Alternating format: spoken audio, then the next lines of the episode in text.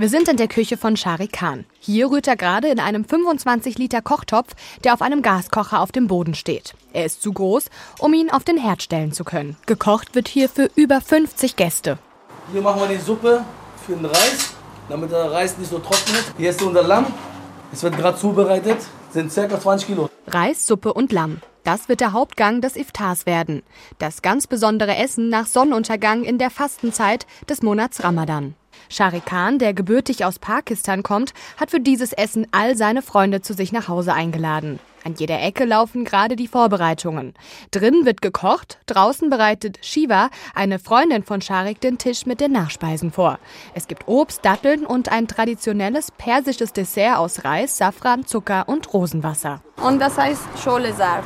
Schole, weißt du, was das Schole heißt Feuer. Und Saat ist gelb, also es ja. nennt sich äh, gelbe, gelbe, gelbe Flamme. Gelbe Flamme. Gelbe Flamme. Genau. Shiva ist 32 und kommt aus dem Iran. Der Monat Ramadan für sie und alle anderen gläubigen Muslime eine ganz besondere Zeit.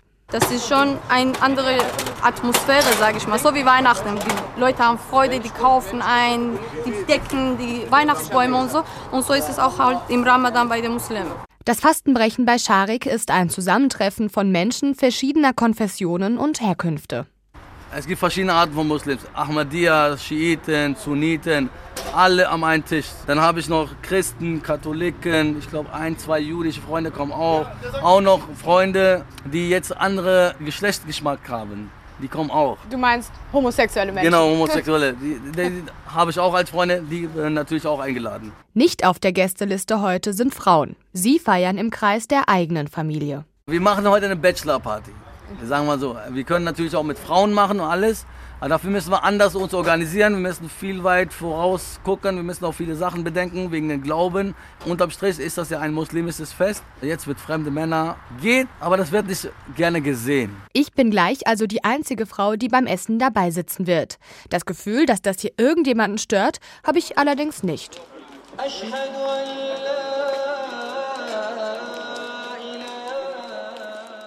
Pünktlich um Viertel nach acht geht es los. Alle nehmen Platz nebeneinander auf dem Boden, auf dem ein langer Teppich ausgerollt ist, draußen im Hof.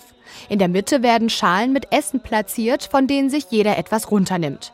Auch ich sitze hier und probiere mich durch. Alles duftet, jeder freut sich über das leckere Essen. Meine Sitznachbarn sind Esra und Noel.